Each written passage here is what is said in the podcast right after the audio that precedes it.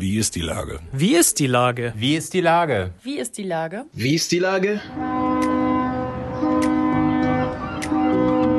Der fast tägliche Podcast mit Lars Meyer. Wie ist die Lage? Unser fast täglicher Podcast als Kooperation mit der Mopo und der Gute-Leute-Fabrik spürt seit über einem Jahr tagesaktuellen Fragen nach. Macher, Musikerinnen, Models, Mütter und Politiker, genauso wie Schwestern, Schüler, Schlachter, Freiberufler oder Helfer, also prominente Lenker oder unbekannte Denker, kommen knapp 15 Minuten zu Wort. Die Auswahl ist rein subjektiv, aber immer spannend und überraschend. Mein Name ist Lars Meyer und ich rufe fast täglich gute Leute an. Unser Partner, der das diese Woche möglich macht, ist HVV Switch. Bus, Bahn, Fähre, Car und Ridesharing, alles in einer App. Das war Werbung. Herzlichen Dank. Heute befrage ich Andreas Rote von Equalizent. Ahoi, Andreas. Ahoi. Lieber Andreas, wir sprechen heute über deine Firma Equalizent, die Hörenden äh, Gebärdensprache beibringt oder gehörlosen Menschen auch hier weiterhilft. Corona hat auf so vieles in unserem Leben Einfluss genommen, auch auf Gehörlose oder auf eure Firma. Seid ihr von der Krise betroffen? Ja klar, also ähm, jeder ist, glaube ich, davon betroffen. Ähm, bei uns ist es so, dass es äh, ja schon seit 17 Jahren in Wien äh, gab und äh, dort schon sehr viele Aktivitäten liefen und dass dann eben der Schritt gesetzt wurde, mit einem Social Franchise jetzt auch nach Deutschland zu gehen.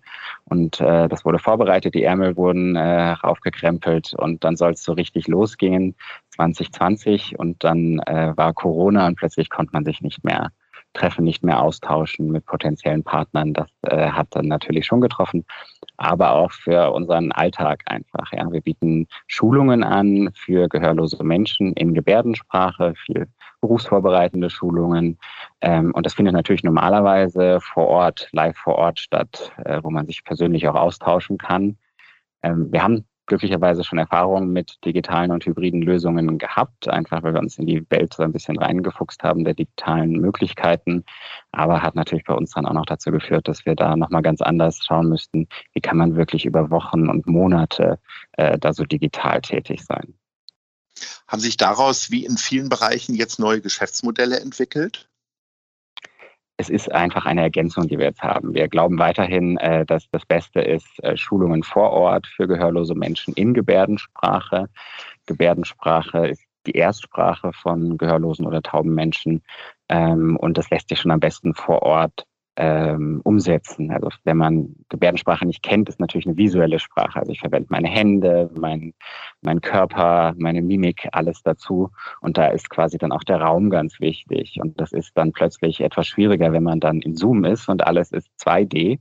Ähm, dann ist das schwierig. Aber natürlich gibt es eben Möglichkeiten dafür. Und das ist jetzt eben so eine Ergänzung dazu, wo wir sagen, gewisse Einheiten kann man auch digital machen, aus, auch den Austausch zwischen den verschiedenen Orten zwischen Wien und Hamburg. Da ist das natürlich jetzt von Vorteil, wenn man nicht jedes Mal reisen muss, testen muss und so weiter. Wie ist denn das ähm, im Normalfall, sage ich mal, die Gruppengröße? Kann ich mir da so eine ganze Klasse von 30 Leuten vorstellen? Oder ist das tatsächlich ja auch, ich könnte mir vorstellen, dass das viel intensiver ist und entsprechend die Gruppen kleiner sind, ne? Genau, also viele Gruppen bewegen sich irgendwo so zwischen sechs und zwölf Personen. Das ist so eine übliche äh, Gruppengröße, vor allem bei den Schulungen für äh, Gehörlosen, dass man eben auf die ähm, Teilnehmenden individuell eingehen kann, dass man eben auch Austausch haben kann. Ähm, generell ist es aber natürlich auch so, ist eine kleine Gruppe. Gehörlose gibt es nicht wahnsinnig viele. Ähm, äh, und dementsprechend ist diese Gruppengröße einerseits natürlich dem Austausch geschuldet, aber andererseits auch, dass das ja eine, eine linguistische Minderheit ist, eine sprachliche Minderheit und für die wir eben Angebote in Gebärdensprache in Hamburg in deutscher Gebärdensprache anbieten. Wie ist denn das äh, für mich, der jetzt äh, Gott sei Dank einigermaßen Gehör hat, ähm, äh, wenn ich jetzt sage, ich möchte die Gebärdensprache lernen, äh, egal ob ich jetzt sprachtalentiert bin oder nicht, wie schwierig ist das denn am Ende? Also wie weit bin ich denn jetzt so nach einem halben Jahr? Wie kann ich mich da unterhalten im Normalfall? Ja, das hängt ganz davon ab, was man äh, für eine Gebärdensprachschulung macht. Also es gibt ja so die Klassiker, wo man einmal die Woche einen Abend hingeht. Es gibt Intensivschulungen auch, ähm, wo man sich wirklich dann durchgehend damit beschäftigt, wo man dann eher das Ziel hat, wirklich vielleicht auch damit zu arbeiten, mit der Gebärdensprache. ähm, ja, es ist recht abhängig davon, den Vorteil, den du hättest als ähm, hörende Person, wenn du mit gehörlosen Menschen kommunizierst, ist, dass die das ja eh schon gelernt haben, mit den Unzulänglichkeiten von uns Hörenden in der Gebärdensprache mhm. auch umzugehen. Das heißt, wenn du mal einen Fehler machst oder mal was falsch gebärdest oder die Grammatik äh, verhaust, ähm, die eine andere ist als bei uns in der Lautsprache, also im Deutschen, ähm, dann sind die da auch nachsichtig und werden dich trotzdem verstehen. Warum habt ihr euch jetzt äh, aus Wien heraus überlegt, Hamburg ist es? Tatsächlich? Gibt es da so eine Marktanalyse oder wie, wie stellt man das dann überhaupt fest, wie viele Gehörlose es sind? Gibt es da Informationen von der Krankenkasse oder wie funktioniert das? Ja, das ist so ein bisschen äh, schwierig, ne, weil das natürlich auch datenschutztechnisch man nicht an alle Daten kommt. Ja, ist ja einerseits richtig und wichtig, dass es den Datenschutz gibt. Andererseits ist es halt schwierig dann äh, zu sagen, es gibt diese Zielgruppe und die hat diesen Bedarf, das dann auch zu zeigen, da muss man meistens so die Zahlen von verschiedenen Ecken und Enden ein bisschen zusammentragen, über Kontakte zum Gehörlosenbund äh, und ähnliches, ähm, über Kontakte in die Community hinein, über Erfahrungen auch von den Partnern, mit denen wir äh, ja zusammen äh, arbeiten äh, in Hamburg. Wir haben das ja nicht, wir sind ja nicht einfach, äh, haben uns nicht in den Zug gesetzt aus Wien und dann in Hamburg etwas gegründet, sondern äh, arbeiten mit einem bestehenden Partner dort, Ausblick Hamburg, der auch schon eben da in dem Bereich grundsätzlich tätig war, aber noch nicht in der Tiefe. Und dann ähm, ist man sich dessen äh, bewusst. Hamburg generell ist eine Großstadt, auch das der umliegende äh, Gebiet. Ähm, da ist die Wahrscheinlichkeit relativ hoch, dass ähm, ja dass Gehörlose dort sind. Ähm, Gehörlose zieht es natürlich auch häufig in Zentren, ne? weil da sind dann viele andere Gehörlose auch, da sind andere Leute, die Gebärdensprache können, da sind generell eher Jobchancen. Das ist, glaube ich, ganz wichtig. Wenn ich jetzt immer so über Gehörlose spreche, ist es, glaube ich, ganz wichtig zu sagen, du machst jetzt ein Interview mit mir als einer hörenden Person. Ich spreche natürlich nicht für taube Menschen. Ne? Taube Menschen mhm. können alles auch beim Podcast dabei sein übrigens. Also mhm. Dann eben mit einem Gebärdensprachdolmetscher. Also vielleicht ist das mal was für die Jubiläumsfolge von Wie ist die Lage beim 300. Ja. oder 500. dass man sagt, probieren wir das mal aus. Wie, wie wird eben die visuelle Gebärdensprache dann über einen Dolmetscher in ein Audiomedium übertragen? Genau. Ähm, Finde ich eine super Idee. Äh, verspreche ich dir, werden wir probieren und machen. Jetzt wunderbar. hier schon mal. Finde ich ganz toll. Äh, sag mal, ich sag mal, gefühlt ist äh, Deutsch und Österreichisch ja zu 90 Prozent identisch, aber ihr müsst ja schon eure Seminare ein wenig ähm, äh, unterscheiden, äh, weil wir hier zum Brötchen Brötchen sagen und ich weiß gar nicht, sagt Semmeln in Wien oder äh, was sagt man da? Genau. Also es gibt ja schon, im Bayerischen sagt man Fleischpflanzerl, wie heißt eine Frikadelle in Wien? Weiß ich gar nicht. Das ist ein faschiertes Leibchen. Ah, genau. siehste. So, also äh, die 10 Prozent ja. habt ihr jetzt, die 10 Prozent habt ihr jetzt umschreiben lassen. Nicht, dass genau, ihr hier also den deutschen äh, Gehörlosen jetzt äh, Österreichisch beibringt und sie trotzdem nicht vorankommen. Genau, das ist alles auf Deutschland ausgerichtet und in, im Deutschen, in der Schriftsprache ist es tatsächlich so, das sind nur diese 10 Prozent. Ne? Äh, mhm. Äh, bei uns heißen die Stühle, Sessel und äh, ein, ein Schrank heißt Kasten. Äh, ja, also das ist, unterscheidet sich je nachdem, wo man äh, ist. Aber in der Gebärdensprache ist es tatsächlich noch sehr viel mehr anders. Ähm, da ist es eher so, dass ich ja so 40, äh, dass ich nur so ungefähr 40 Prozent der Vokabeln decken zwischen österreichischer und deutscher Gebärdensprache. Weil ähm, eben eine Gebärdensprache ist nicht eine eins zu eins Wiedergabe der geschriebenen Sprache oder der gesprochenen Sprache, sondern die hat sich ja historisch auch äh, unterschiedlich entwickelt. Und ähm, Deutschland hat also gewisse Parallelen zum Beispiel mit äh, Polen. Österreich hängt ähm, eher an der französischen Gebärdensprache mit dran. Die Amerikaner hängen auch an den Franzosen. Die Briten machen wieder ihr ganz eigenes Ding. Die Briten haben sogar im Fingeralphabet, mit dem man Fremdwörter und Eigennamen buchstabiert, wirklich so A, B, C, machen die es ganz anders.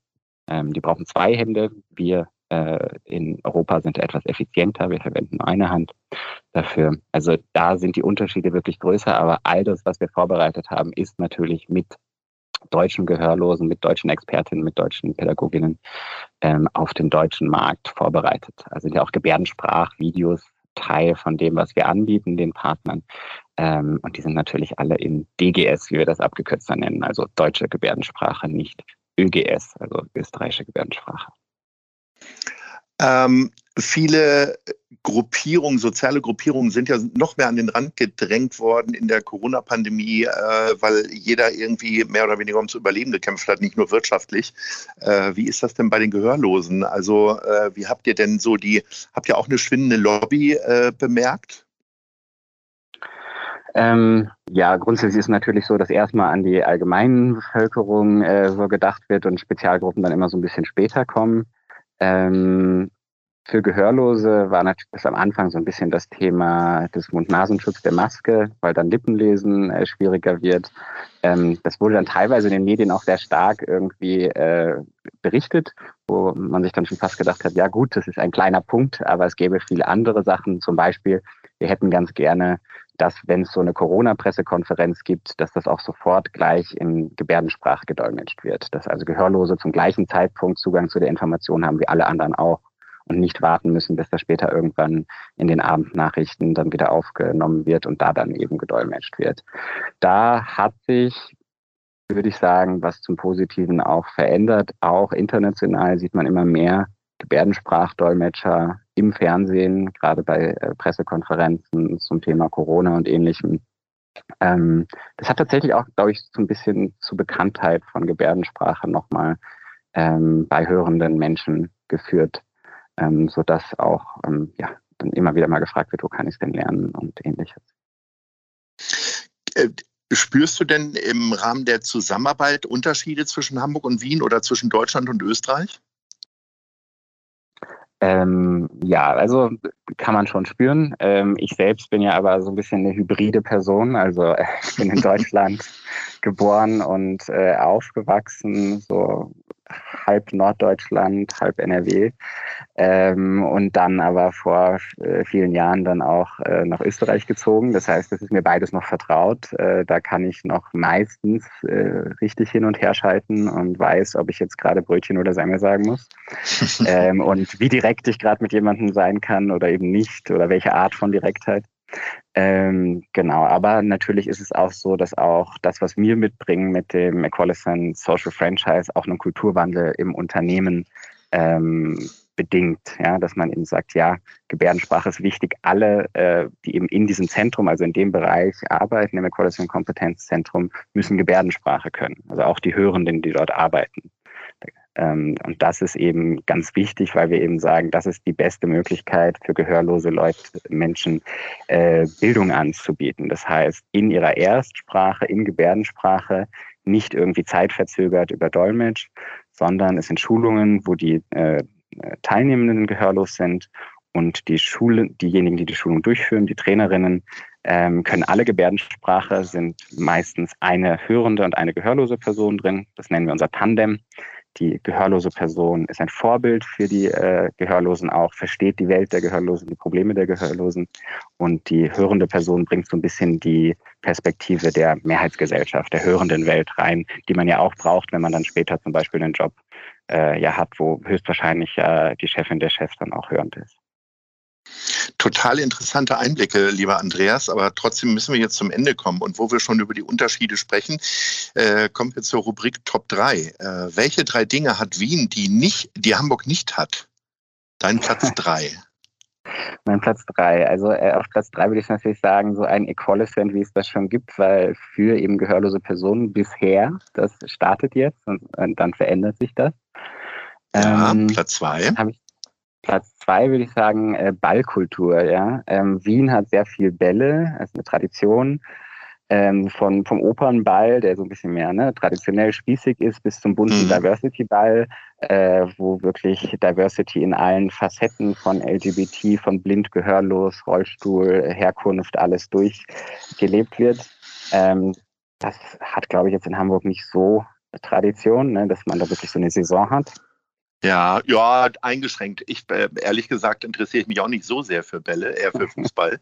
Aber äh, tatsächlich äh, ist unser Neujahrsempfang Ahoi äh, würde ich jetzt nicht als Ball bezeichnen, aber ansonsten hätte ich den Finger gehoben, weil mit Ahoy haben wir schon eine tolle Veranstaltung. Aber es gibt durchaus noch ein paar. Also die, die äh, Jura-Leute werden jetzt den Finger heben und dann gibt es den Ball über den Wolken und so weiter. Aber ich glaube schon, dass äh, von der Qualität her äh, Wien da die Nase vorne hat. So, und jetzt ist die Eins. Jetzt ist noch die Eins. Dann habe ich mir überlegt, naja, was ist denn irgendwie so ein bisschen speziell? Und dann ist mir, muss ich ein bisschen jetzt überlegen. Aber ich glaube, es ist etwas, was für uns Wiener schon völlig normal ist, aber für andere dann vielleicht überraschend ist. In Wien, in der Donau, äh, haben wir vor rund 30 Jahren eine 21 Kilometer lange künstliche Insel aufgeschüttet äh, die Donauinsel, kreativerweise mhm. benannt. Äh, mhm. Und das ist so unser Naherholungsgebiet, so unser Central Park sozusagen von, von Wien, wo man dann auch zum Baden hingeht. Und das gibt's hier dann so in dem Sinne nicht, aber natürlich auch, weil man in Hamburg eh äh, schnell am Wasser ist und dann auch schnell irgendwie an die Nordsee fahren kann und so. Ähm, genau. Ähm, Finde ich aber einen guten Ansatz. Also ja. könnten die könnten die Stadtoberen ja mal drüber nachdenken.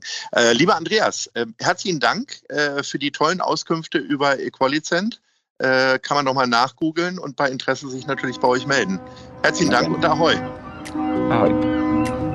Dieser Podcast ist eine Produktion der Gute-Leute-Fabrik und der Hamburger Morgenpost.